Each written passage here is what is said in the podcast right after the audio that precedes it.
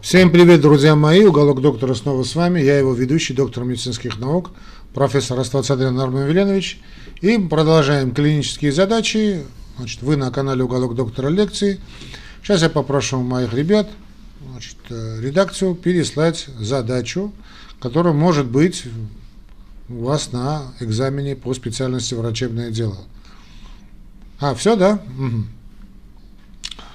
Так, Внимание, друзья мои, значит, это клиническая задача, да, давайте мы уже привыкли работать, знаете, как я работаю, значит, внимательно слушая меня, можете пересмотреть эту запись, кстати, несколько раз, вообще будет шикарно, как известно, повторение.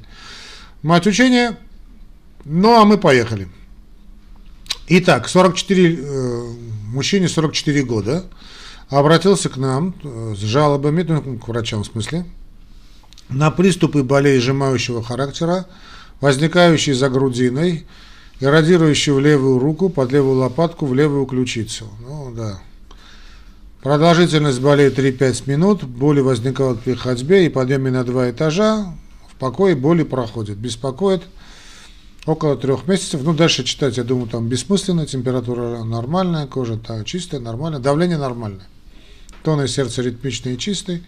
Ну, что тут у нас, э, что за диагноз у нас здесь есть? Друзья мои, безусловно, Значит, если мы внимательно послушали что, жалобы больного, то есть мужчина 44 года, у нас жалуется на что? На постоянные боли, которые у него возникают, типичные боли, то есть что такое типичная боль? Загрудинная боль возникает при нагрузке, боль проходит в покой.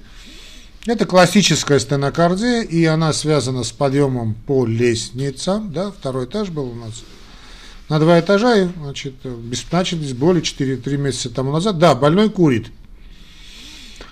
Ну, значит, тут даже без того, чтобы послать на какие-то анализы, понятно, что у нас случай стабильной стенокардии, это стенокардия, конечно, она стабильная стенокардия, то есть она предсказуемая, predictable, то есть сам, обычно сами больные знают, что вот когда они подым... вот в данном случае он больной поднимается на два этажа, ему прихватывает боль. Чтобы не боль не прихватывала, больной или постепенно поднимается, да, или где-то отдыхает. Один этаж поднялся, отдыхает. Но очень молодой человек, 44 года, конечно, тут надо, явно надо было и анамнез собрать, а на данном по анамнезу у него нет.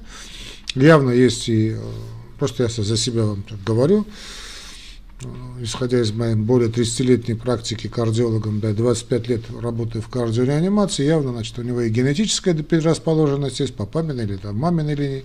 Курит он, несмотря на то, что давление нормальное, это однозначно стенокардия. Откройте, пожалуйста, ответ, я посмотрю, это стабильная стенокардия. Да, это стенокардия, стабильная стенокардия. Там, наверное, второй функциональный класс, это уже не важно. Это нюансы, которые интересуют, э, какой класс, да. Э, второй функциональный класс, это скорее кардиологов, конечно, заинтересует, но стенокардия там 2, ФК, функциональный класс 2.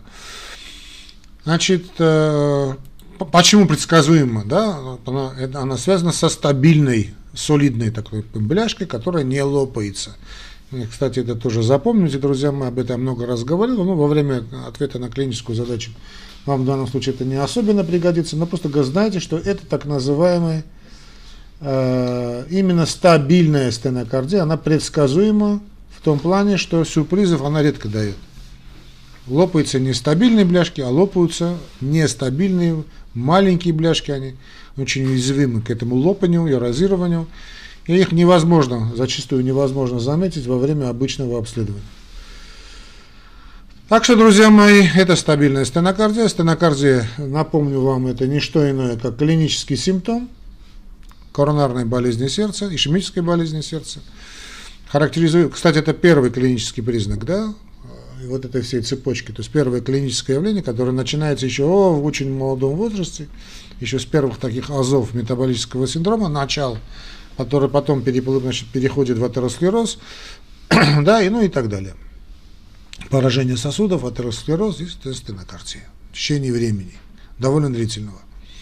Так вот, это клинический синдром, характеризующийся дискомфортом или болью с давлением в перикардиальной области, что обусловлено транзиторной ишемией миокарда, переходящей ишемией миокарда, но это стабильная стенокардия без развития инфаркта. В большинстве случаев приступы стенокардии развиваются на фоне физического или эмоционального перенапряжения и проходят в покой, как в данном случае, или при приеме сублингвальной нитроглицерина. Вот такой, такие больные Значит, раньше, да и сейчас всегда держали при себе нитроглицерин. Нитроглицерин даже одним своим видом успокаивал больного. Да? Кстати, это на полном серьезе. Да? Вот нитроглицерин просто покупают, люди ставят у себя перед кроваткой, да, зная, что как только боль возникнет, они примут. Они вот смотрят на нитроглицерин, уже успокаиваются. На полном серьезе. Понятно, что механизм действия это коронаролитик, нитроглицерин, расширяет сосуд, улучшается локально, да и вообще не только локально кровообращение. Ну, в данном случае проблемно у нас кровообращение сердца, коронарные сосуды, и эффект у нас есть. Диагноз устанавливается на основе клинических проявлений. В данном случае настолько типичная жалоба, что даже можно и не обследовать, просто поставить диагноз. Ну, изменения на ЭКГ могут быть, могут и не быть. Обычно при стабильной стенокардии вряд ли что-нибудь вы найдете. Э, если это нагрузочная проба, то да, на фоне нагрузочной пробы можно кое-что увидеть. Но визуализация тоже вряд ли что-нибудь вам даст. На эхокардиографии вряд ли вы найдете, если это стабильная стенокардия в покое, вряд ли вы найдете зону акинезии, ну уж не говоря о дискинезии, но если сделаете нагрузочную пробу да, там, или там лекарственную пробу, то это увидите. Ну, какое лечение? Стандартное лечение. Во-первых, отказ, категорический отказ этого молодого человека от курения. Назначаются антитромбоцитарные препараты, нитраты, бета-блокеры, антагонисты кальция.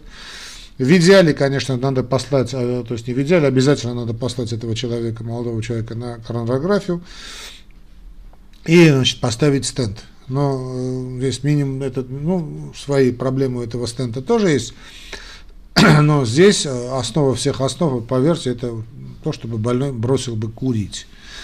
Ну, там э, какие еще будут вопросы, они, ну, то, то да, все тут, да, какие осложнения могут быть, ну, какие осложнения могут быть у стабильной стенокардии. Стабильная стенокардия может изменить класс, вот, скажем, здесь у нас второй класс, она может перейти в третий класс, то уже даже небольшая физическая активность может вызывать э, значит, болевые ощущения, а четвертый класс уже и в покое, да.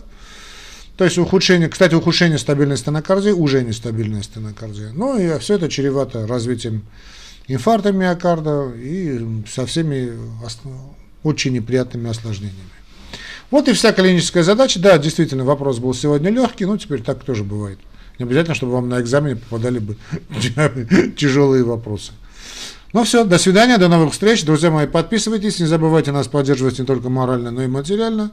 Как сделать, поддержать наш канал, вы можете найти в описании к этому ролику в YouTube. Пока!